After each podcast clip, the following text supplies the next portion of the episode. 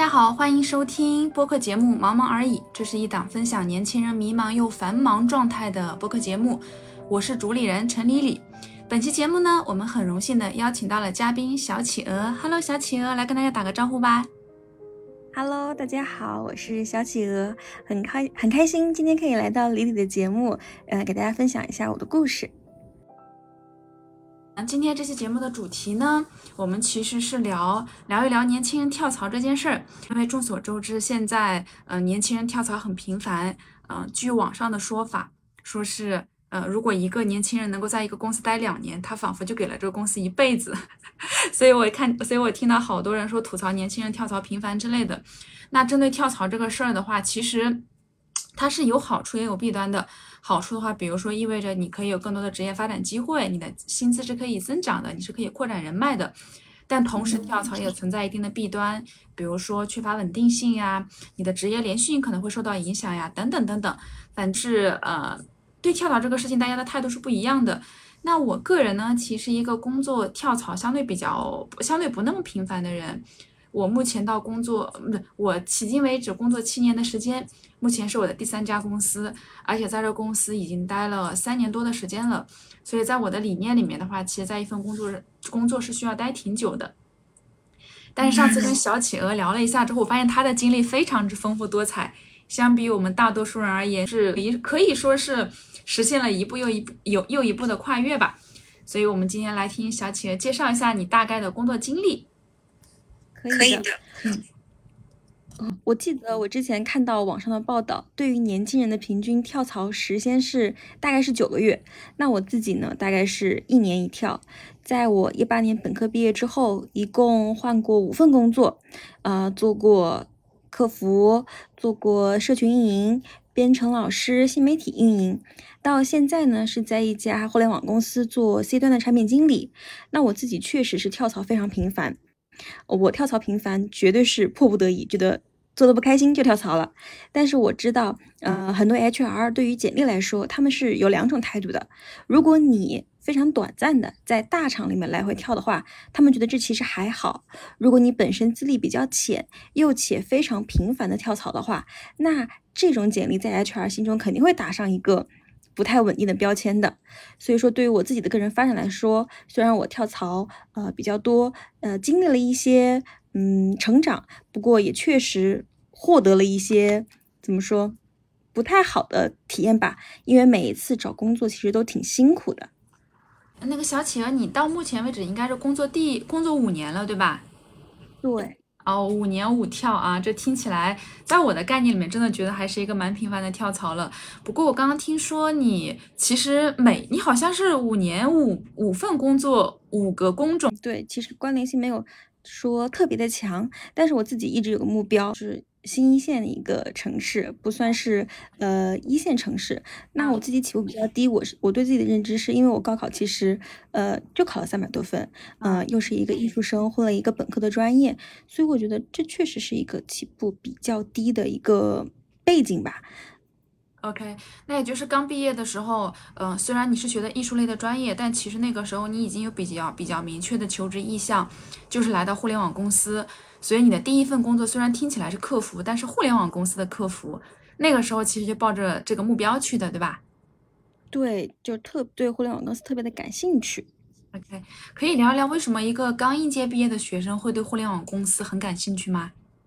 也是因为两个点，第一点是我大学实习的时候去了和我同专业相关的公司实习，我发现那里的环境、那里的老师，呃，都偏稳定，不是我所向往的。那刚好在大学的时候经历了另外一份实习，就是在一家新媒体公司做呃微信公众号的运营。那个时候慢慢对互联网公司有了解，且对互联网工具有一个熟悉。就对互联网公司产生了很浓厚的兴趣，觉得是一个很轻松和 fancy 的职业，在互联网公司当中，所以说，嗯，在我毕业之后就埋下了想去互联网公司的种子吧。啊，OK，我很诧异你那个时候居然觉得互联网公司很轻松，哎，这跟我们待的互联网公司好像不是一种公司。对我，我纠正一下，可能不是说的呃工作内容轻松，而是工作氛围和环境轻松。啊，相对来说比较扁平一些，对吧？对对对对，就是这种感觉。OK，那也就是你在第一个公司做客服啊？哎，那后来为什么从第一个公司辞职了呢？是裸辞的吗？还是说找好了下家去辞职的？对我的我的每一份工作其实都是裸辞，然后裸辞的话大概会间隔三个月才开始下一份工作。为什么离开？其实很简单，就是钱少，呃事多，然后领导不好，就是和很多同学离职的原因可能差不多。但是我对我们公司的产品还是都挺喜欢的。啊，OK，那第一份工作裸辞之后，因为我觉得作为一个应届毕业生，其实直接裸辞还是挺有勇气的。你当时裸辞之后也是休息了三个月，开始找下一份工作的吗？对，就是那个时候，嗯，结束工作之后，就先把公积金给取出来，让自己手里有一笔小存款，然后就开始在家里干干自己乱七八糟的事情，就是正事儿没干啊，大部分时间都在玩手机、玩电脑了。然后休息的差不多之后，嗯，大概比如说休息三个月，前两个月大概都是在玩，最后一个月开始准备简历，找下一份工作，这样子。OK，你是从怎么从你的第一份的客服岗位再换到一个岗位找到下一份工作的呀？其实这五份工作当这五份工作当中，呃，产生转机和跳本的跳板的应该是我的第番第三份工作，呃，第一份是客服，呃，第二份是编程老师，少儿编程老师，呃，主要的工作内容就是给小朋友们排排课。一听这个工作内容，其实也没有太多的成长，对不对？然后。第三份工作就是在一九年武汉疫情的时候，进入了一家电商公司做社群运运营。那个时候，因为工作的内容非常多，加上人员流动性很大，自己有机会。承担了很多的工作职能，以及开始带领一个小 team。所以说那个时候的时候呢，我离职，我都不知道自己的离职证明上 title 写的是社群运营的主管。我觉得就是因为这个小 title 吧，在我去谈下一份工作的时候，给了自己一定的底气。虽然那个时候工资依旧没有涨很多，但是因为这个头衔以及自己面临和承担的工作内容，所以说让我觉得，嗯，有机会可以换到一个更好的环境。好，就是从第三份到第四份的时候，开始进入到了呃顺丰的一家 B 端产品经理公司工作，嗯，大概工作了小半个月吧，发现很不适合自己之后，再开始又重新投简历，这个时候才进入到我现在这一份呃社交产品的呃 C 端产品经理工作工作上。OK。嗯，这里可以跟大家备注一下，其实我跟小企鹅两个人都是产品经理，所以我们其实属于同一个职位。我刚听你说，在第三份工作里面，其实你已经做了一个主管了。那么当时的离职的原因是什么？对，那个时候是做社群的嘛。其实社群你有一个很核心的。要素第一点是解决用户的问题，第二点就是销售转化。那无论是第一点还是第二点，你都需要投入大量的时呃时间和精力去维护你的客户，去策划活动。那这样子的话，必不可少的就是加班。那个时候我的工作时长可能就是呃每天早上九点半到晚上十点半，周六周日也不能休息，就是因为这个高压和高强度，嗯，促使我离职。啊，OK，就是当时那个工作的。强度太大了，导致没有个人生活了，对吧？你还是想追求一个 balance 的状态。对，而且我，嗯，因为我从第一份工作要解答用户的问题，第二份工作要解决家长的问题，第三份工作要解决销售的问题。我觉得自己一直在做客服这件事情，没有离开过。我当时想要换工作，最核心的点就是，我什么时候能够不解决用户的问题了？我什么时候能够自由支配自己的时间了？我觉得这是我，嗯，很向往的一个点。但产品经理的定义其实就是解决用户的问题，对不对？对，但是这有一个很不一样的点是，产品经理可以在洞察用户问题之后，给出若干的策略。你可以自己规划自己的时间去做这个方案，然后这个产出到推上线。但是像我说的前面三份工作，你都要第一时间及时的给到用户解答和反馈。我觉得这就是时间支配的一个差异。嗯，我觉得还有一个很大的差异是，你之前的几份工作都是点对点的解决问题，就是你可能是面对这一个用户，给他一个及时的方案解决他的问题。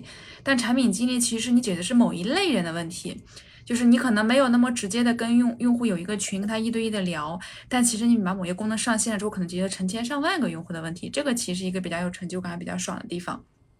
对，确实是，嗯，我也是很喜欢收集问题和解决问题。同时，如果我做的这个事情能够真正的解决到用户日常工作中的问题的话，我确实也挺开心的。啊，OK，哎，那为什么从第三份工作，第三份工作你觉得不爽了之后，为什么不是我呃一边工作一边找机会，找好了之后再离职，而是又裸辞又去找机会？嗯，因为。呃，也是有两个点，第一，一个第一个点是我本身工作没有，呃，工资不是很高，其次是我在家里，我住在家里和父母住在一起，所以说我没有很大的开销，我也没有车，没有房，所以我觉得一旦让我不开心的话，我就非常想休息。那休息肯定是呃没有任何负担的，可以纯粹在家里，嗯，有自己更多时间的，嗯，这两个点促使我没有骑驴找马，嗯，所以先是选择了裸辞。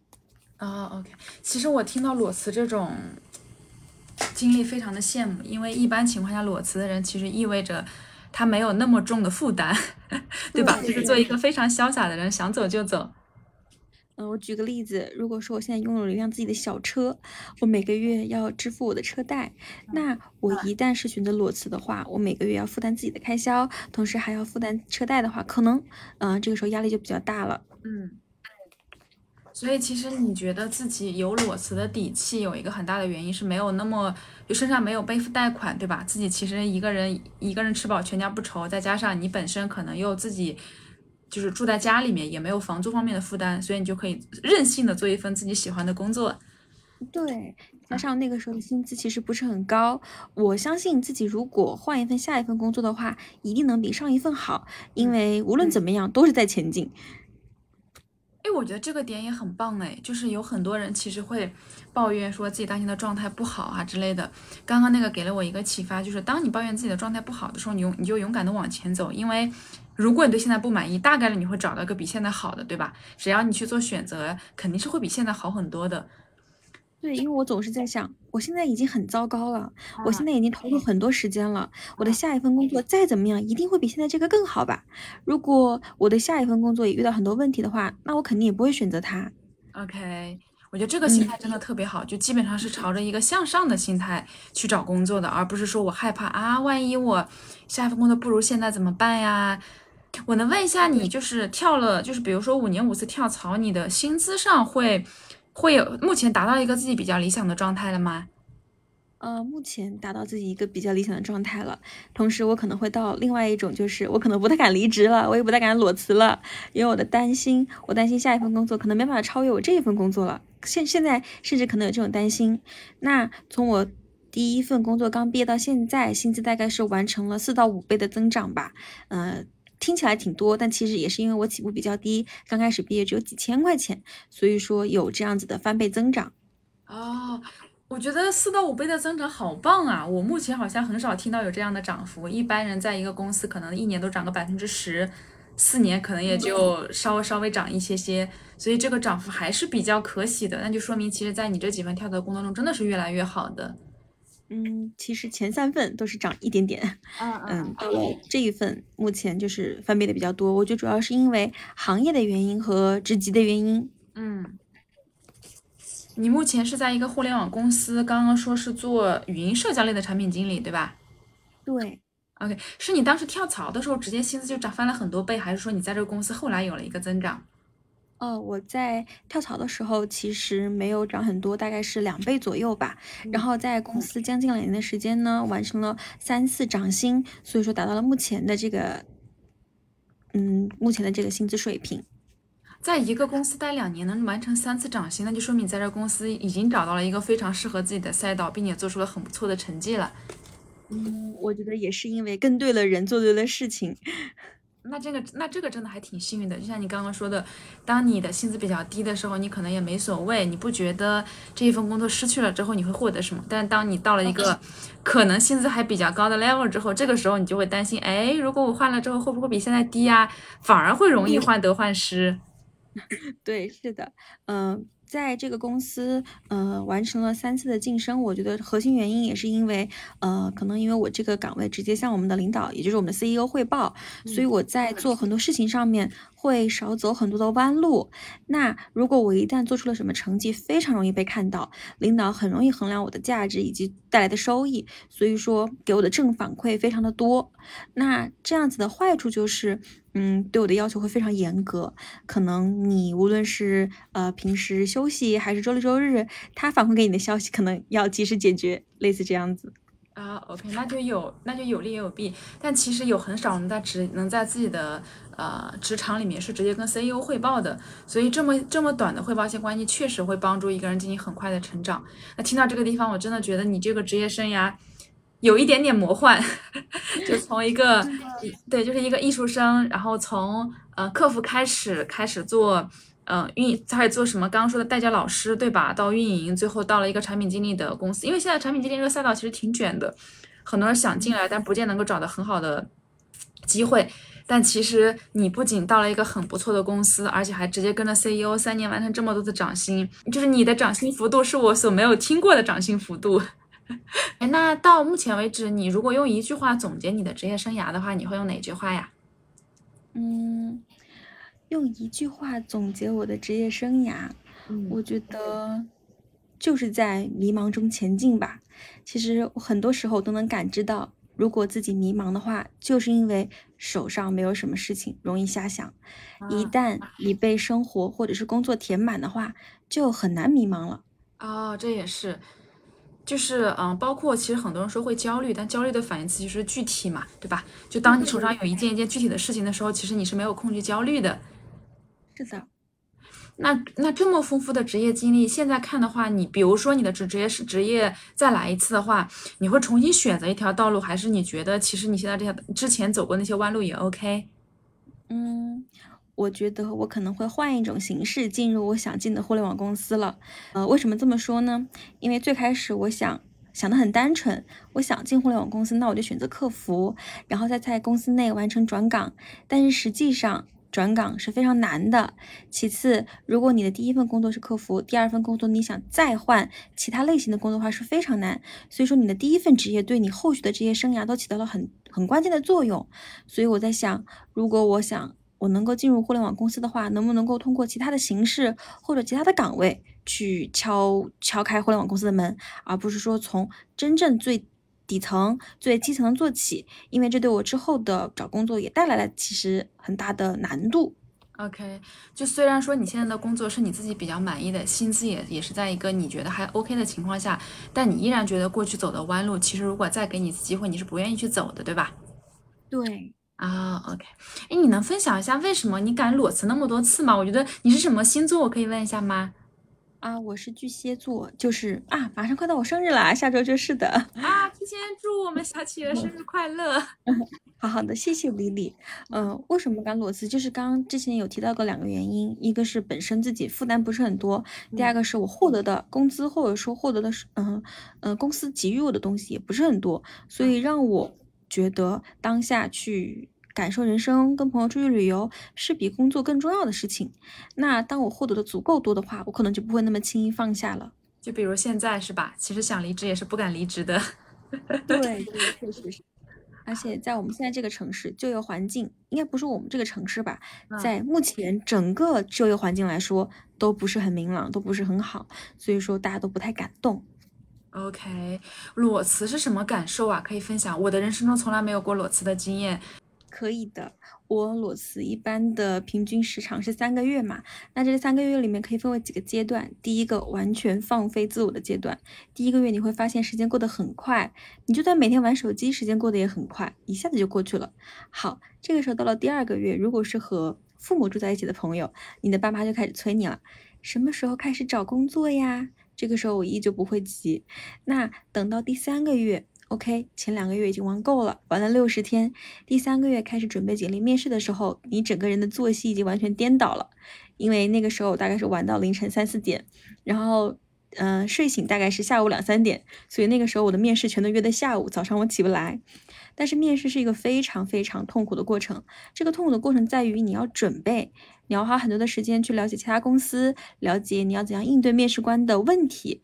所以说，如果想要获得好的工作，就是。嗯，要投入很多的精力，那可能前两个月，第一个月是完全放松，第二个月开始焦虑，第三个月开始紧张的准备到你心仪的公司当中去，那大概是这么几个阶段。嗯，不过会有一点小小的场景，就是比如说你在刷手机的时候，你看到你朋友圈的奋斗、爱奋斗的同学，呃，分享了自己的工作经验或者是工作经历的话，你都会觉得，天啊，别人每天都在赚钱，而我却在玩手机。好，这个时候就是焦虑时刻了。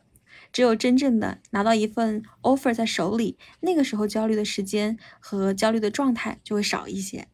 啊，OK，那听起来裸辞的时候可能也是裸辞一时爽，第一个月比较爽，后面也就开始有点难熬了，对吧？对对对，肯定的啊。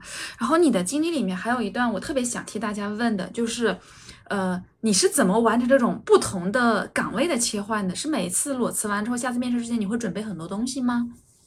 嗯。首先，我在裸辞完之后，第二次面试的时候，确实会准备一些东西，但是前期经验确实不是很足。在面试够足足够多的公司的时候，发现有一些技巧。那其实网上面试技巧非常多啊，我也没有什么经验能够说给到大家。但是有一个小点就是做准备和做演练，能够把你所有设想到的问题，能够提前的去演练一次，能够给你呃的面试环节加分。那通过了面试之后，这可能是第一步。在进入公司之后，怎么样能够学到东西？我自己其实挺爱举一反三的。如果这个事情数据好，我很快的就会复制下来。所以说，一方面是你的面试准备，第二方面是在你真正进入公司之后，你的投入、你的时间分配这样子。那第三个有个很重要很重要的点就是，找工作真的需要缘分。嗯，虽然我现在换了五份工作，我也是在第五年的时候才找到自己心仪的工作、心仪的岗位，所以我觉得，如果 听我们李李播客有很多小朋友的话，确实可以不用着急。OK，就是遇到一份好工作也是需要时间的，对吧？对。但是我觉得，呃，你有一个特别好的地方是，嗯，在遇到这个机会之前，其实你虽然听起来是一直在。呃，裸辞啊，但是好像你一直在努力的朝自己的目标去接近。比如说第一份工作，其实你就瞄准了一个目标，那后面基本上都朝这个方向去走的。包括你有一个特别好的点，是你非你非常勇敢。就如果你觉得一份工作不 OK 的话，你可以大胆的说不。我记得你的第四份工作就进去，发现待半个月，发现不是很 OK，你就立刻离职了，对吧？对。你说到第四份工作的时候，勇敢说不，有个很核心的原因就是，呃，工作环境给我的压抑感太强了，这个让我嗯无法承受了，所以呃愿意离职，其实也是环境造成的。那现在这份工作，大概工作两年嘛，在。前半年的时候，大概都是一个非常轻松、非常开心的状态，因为我没有承担什么大的项目，所以说压力也很轻松。呃，很很核心的项目也是由我的师姐去顶顶住的，所以说我更多呢是做一个执行的动作。那等到我的师姐离职，我们整个部门的节奏加快，自己承担的项目和需要思考的东西越来越多，这个压力就开始陡增了。这个陡增到反馈到我的身体上的。变化就是爱熬夜、爱吃东西，那上班不化妆，当然这是压力的表现。但同时在项目上取得了一些成就，也是很显而易见的。啊啊，OK。那就现阶段你是比较享受你的工作状态的吗？嗯，现阶段我觉得怎么说呢？我没有特别的享受自己的工作状态，但是我对自己的工作内容和我的工作环境，我都是有很高的认可度的。我觉得如果能够调整好我自己的状态，且能够找到一个合适呃竞品学习的逻辑的话，嗯，会向着自己的目标越来越近。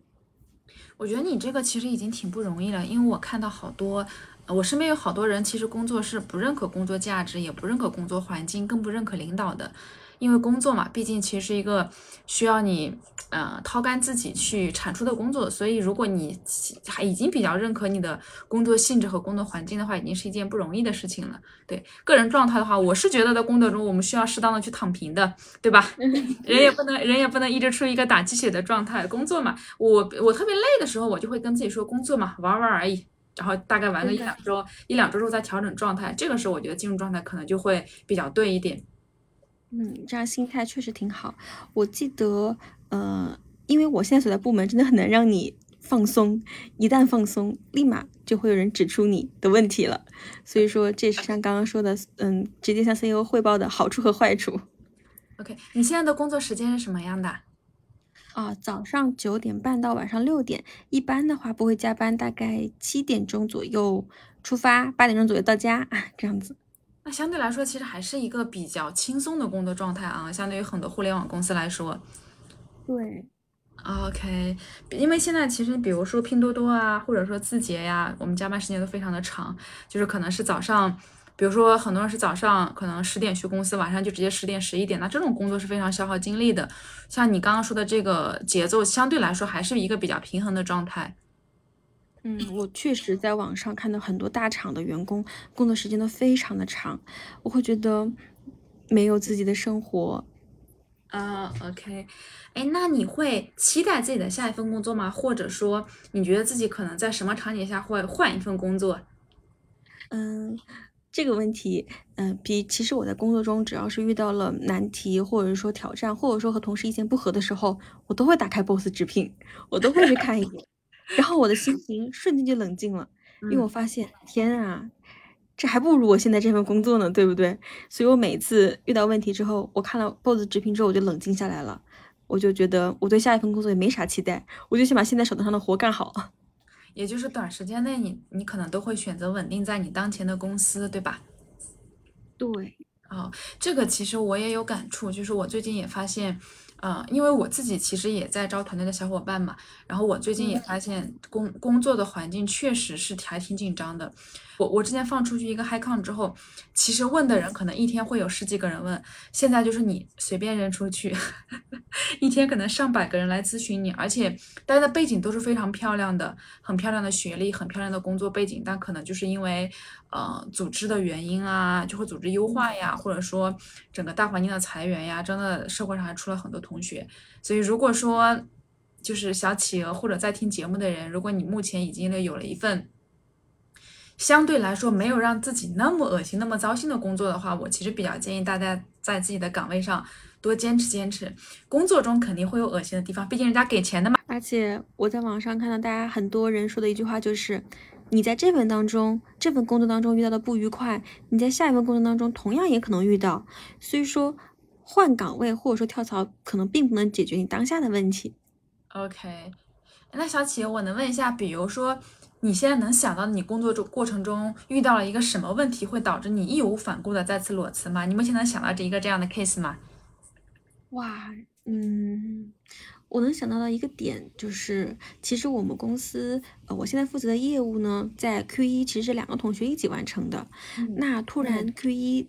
在拿完年终奖之后，就是很多人跳槽的一个高峰期嘛。我们组内的同学刚好也离职了。那这个时候，曾经两个人完成的内容全部都由我一个人承担。那个时候就会觉得压力很大，也很想裸辞。因为在同事离职之后，我的薪资也没有变化。那我一个人干两个人的活，嗯，工作时间这么紧，让我觉得想很想走。但是最后还是坚持下来了。但坚持过去了之后，到现在是不是也还蛮好的？对，坚持过去之后呢，立马就迎来了转机。转机就是给我呃提了涨薪，同时部门在一个月之后也补了新的同学来和我一起分摊目前的工作压力。OK，我觉得工作中就是这样的，因为嗯，工作可能不是一个完全是一个平线嘛，它就跟心电图一样，是一个有高峰有低谷的时候，可能在高峰的时候稍微轻松点，低谷的时候一定要通过一个困难期。但是度过了那个困难期之后，你就会发现你一定是往上走的。而且我我工作中目前几次比较大的成长，其实都是来源于一次特别艰难的，或者或者说我工作中极大的成长，都是因为源于一段非常难熬的时光吧。我觉得真的是经历过一个一个难关之后，人真的会成长。好，那在你过去的五份经历中，嗯，有有有没有一两个瞬间是你觉得非常难熬，可能很快就熬不下去的那种？非常难熬。有过，我给你讲个小例子。嗯，比如说在电商公司的时候，那个也是加班最严重的一个公司。那个时候我们经常做活动，要做到晚上九十点，甚至十一点、十二点嘛。那电商公司到了双十一、双十二，那简直就是很疯狂的一个月了。我记得很清楚的是，有一天我做完活动，大概是凌晨到家吧，我发现我穿不上我房间里的拖鞋了。你知道这是为什么吗？为什么？因为我工作时间太久了，我的下肢已经水肿了，就导致我的血液循环不畅。我回来之后穿不上自己曾经穿得上的一个拖鞋，我当时就觉得天啊，我这是工作了多久啊？而且你要一直坐着嘛，嗯，起来起身喝水或者说散步的机会都很少，就一直坐在那里。那你当时有被吓到吗？因为我乍一听我都有点被吓到，下肢水肿其实还蛮严重的。对我没有哎，我当时就是努力的挤一挤，把脚塞进去，然后去洗澡睡觉了。那个时候过得挺艰苦的。我上班的话要转三趟车，我要先坐一趟公交，再坐地铁，然后再坐公交到我嗯公司的位置。不过那个时候的苦都吃下来了，就觉得还好了。现在提起来，觉得自己那个时候真的挺厉害的。而且那种阶段会有一个好处是，当你以后遇到很难的事情的时候，你跟那个时候对比，你觉得哎，好像也没有那个那个时候苦，所以你就觉得当前的状态都还好。我一直觉得人生非常，就是人生需要一一些非常低谷的阶段，那个阶段其实为了支撑你后面更好的生活，让你后面的生活更有信念。对，最难最苦的日子都过去了。对的，啊，太好了。所以我听小企鹅说完之后，我的一很个很大的感触是。我看到现在有很多年轻人其实非常的焦虑，呃，然后比如说我身边很多朋友，我说那为什么不做一些改变呢？大家给的反馈是害怕改变，还不如现在好。但我其实还是鼓励大家去做改变。说实话，我们都还年轻，对吧？三十岁左右，其实你有很多机会可以去做尝试的。如果你现在的工作让你非常的煎熬，那就像小企鹅一样，大胆的做一个选择。不见得会差，因为你想一下，就是因为做了这么几份选择，五年五次跳槽，薪资涨了四到五倍，这个听起来是一个多么 诱人的数字！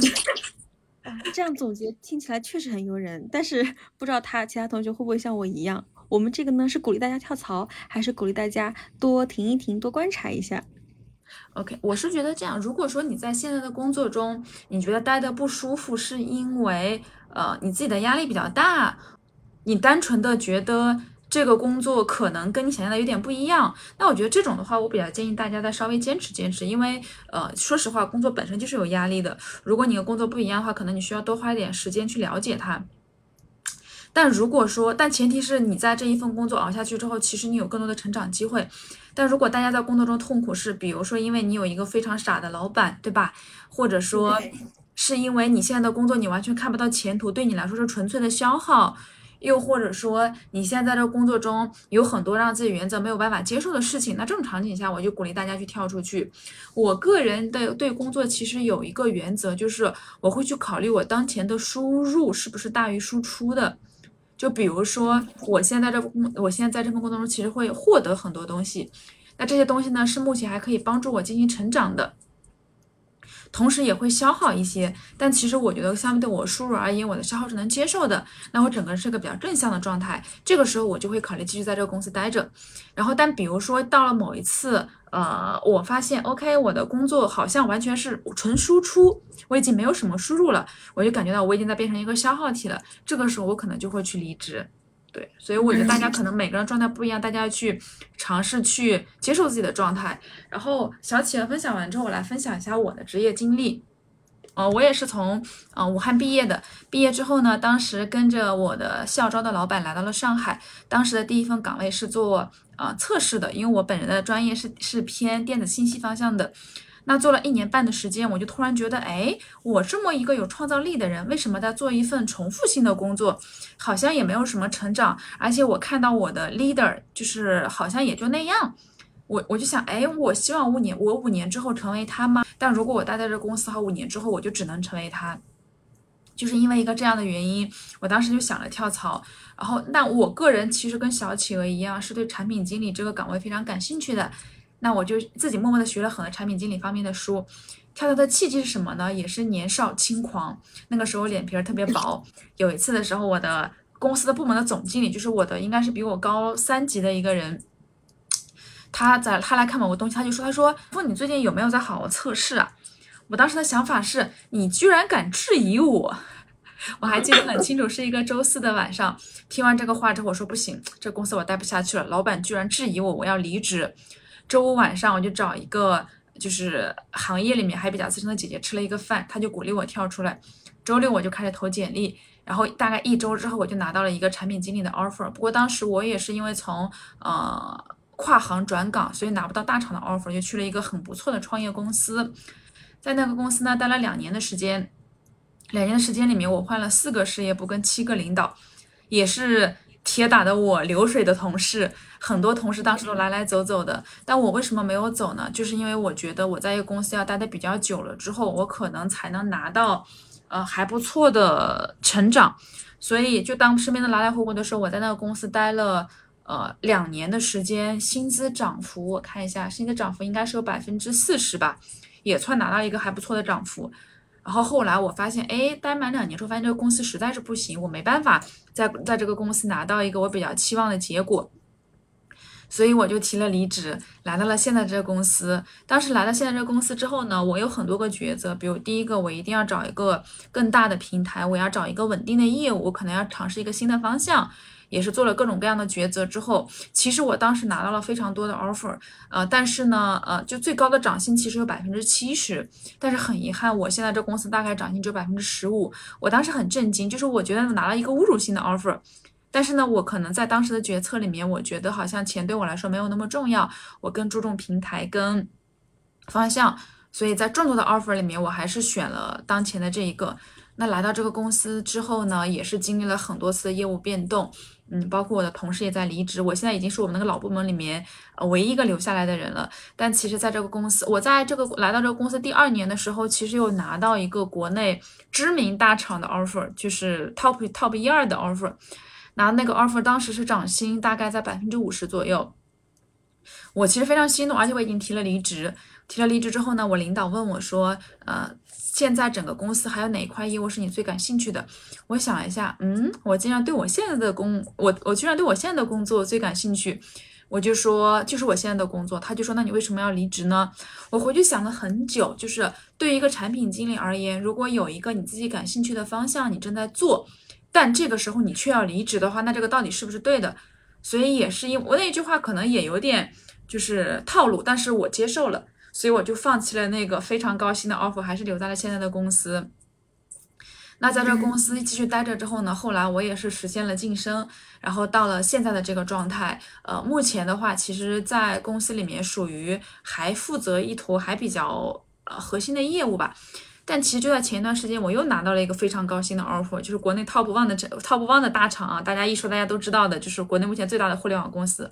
而且是一个核心业务，呃，核心方向，也是给了一个可能我之前此生都没有想到过，我能够拿到那么大的一个包，年包是一个巨天文数字对我来说，但我最后还是想了想，我还是喜欢自己目前的工作状态，所以呃，我就还是留下来，想推着这个行业再往前走一步。那我跟小企鹅可能就完全是两个状态，我的状态呢，就是我非常稳定。就是在上一个公司的时候，也是大家都非常的流水，我一个人待了很久，待到最后，呃，可能实在是觉得这个公司没有前景了，我来到现在的公司。那在现在的公司呢，也是，就是我在过程中其实拿到过两个知名大厂的 offer，但我而且开出了很高的薪资，那个薪资可能我未来五年都不一定追得上。但我的对工作的要求就是这个事儿我要认，而且这一坨事儿我必须个人非有非常高的热情，所以我还是留在当前的公司。当然有一个背景，就是我在这公，我目前算了一下，我在这公司可能也会获得比较大的成长吧。这个经历也分享给大家，所以我跟小企鹅并不是鼓励大家要去跳槽，而是把我们俩个人不就完全相反的两个经历分享给大家。然后大家在面临跳槽的时候，你一定要权衡利弊。就跳槽意味着你可能会有更高的薪资。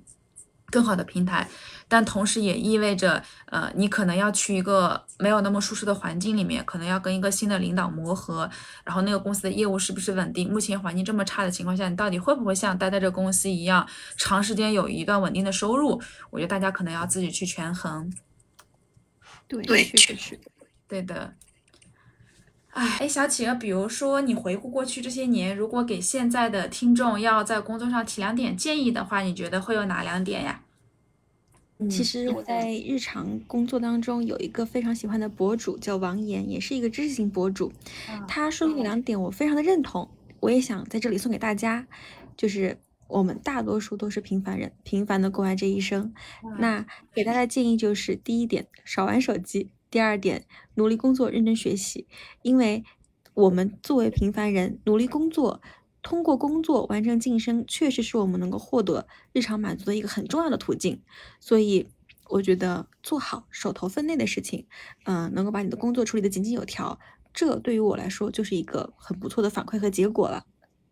我觉得这两点也非常的关键啊，而且我特别认同第二点，就是有很多听众其实会觉得工作没有意义呀。但就我个人而言，其实我对工作保有热情，有一个诀窍分享给大家，就是我很少会觉得自己是在打工，我一直都觉得工作其实是有一个企业给了我一些钱，给了我一些资源，给我一个平台让我成长。不过在成长的过程中呢，我是恰好可以做一些事儿，帮他创造一些价值而已。所以大家可以抱着这个心态去工作，就是你在这个公司其实是为了成长的，成长的过程中还有人给你钱，抱着这个心态，第一个呢是你会去把所有的精力都花在自己怎么可以进步上面，这个进步一定是可以帮帮你带来更大的报酬的。另外的话就是你会有比较强的幸福感，你不会带着一个敷衍的状态去面对工作，这个很重要，因为人人说实话一天其实清醒的时间，你的工作时间可能比你的。玩娱乐时间要长，对吧？所以如果你的工作一直是一个比较消耗的状态的话，那对我们来说确实是一件很煎熬的事情。对，对的。呃，那比如说，呃，现在想对三年后的你说一句话的话，你可能会说什么？嗯，其实我很少做规划，我也很难预想到，嗯，三年之后自己能够达到一个什么样的状态。嗯，那最核心的还是想说。工作虽然占据了我很多的时间和精力，但是身边的朋友和家人一定是你最坚强的后盾。嗯，是的，这个我也非常认同。就是因为很多人其实可能会因为工作完全没有办法生活，会忽略你的家人或者你的朋友。在因为大家一直在说价值观是什么，很多人不知道嘛。我有一个想象，就是你想象一下，你现在躺在病床上，这个时候你最需要的是什么？这个时候你就知道你的价值观。上面病床上，其实你整个人最缺乏安全感，身体最被需要的时候，这个时候你想一下，你希望你看到的画面，其实就是你最想要的东西。那捋清了这个之后呢，我希望大家可以去 balance 自己的工作和生活，去做一些真正对自己的生命有意义的事情。就是我特别希望大家对自己三年后说的话，就是这三年来你过得很不错，呃，你的工作和生活平衡的很好，我觉得你过得很开心，你就没有走弯路。因为，比如说，你想一下，你三年之后，你如果还是像现在的工作状态，非常的不开心，待在一个朝十晚十的工作环境里面，每天跟不同样、跟不同各各种各样的人撕扯，甚至三年之后，你身体出了各种各样的问题，那这个其实是非常得不偿失的一件事情。所以我希望大家都能够享受自己的工作状态，并且在一个比较愉快的环境里面，开心快乐的工作，我觉得这个非常重要。此处应该有掌声，感谢李李的 美好祝愿，感谢李李的小鸡汤。那今天这一期节目，要不我们就先这样，小企鹅跟大家最后 say goodbye 好吗？好的，感谢李李的邀请，也很开心今天可以完成这一次的分享。那如果有机会的话，或者说大家有什么问题的话，也可以给我们李李留言，嗯，我看到的话也会协助你回复的。啊，谢谢小企鹅。那听众朋友们，如果说你们在自己的职场中有一些困惑，或者对自己的工作目前感到不是很开心，有想要跳槽的规划，但是又不知道该如何做抉择的话，欢迎在我的评论区跟其他网友产生讨论。如果我们看到之后，也会跟大家回复的。那今天就先这样，拜拜，拜拜。好，再次重复一下，这里是我们的播客节目《忙忙什么》，然后主要是讲年轻人迷茫和忙。度的故事，所以如果大家如果有自己比较呃奇特的故事，或者说你有想分享的点，想跟其他朋友想跟我互动，或者跟其他网友互动的话，可以在评论区跟我留言哦。我看到了之后会邀请大家一起来做节目的。好，那今天就是这样，拜拜。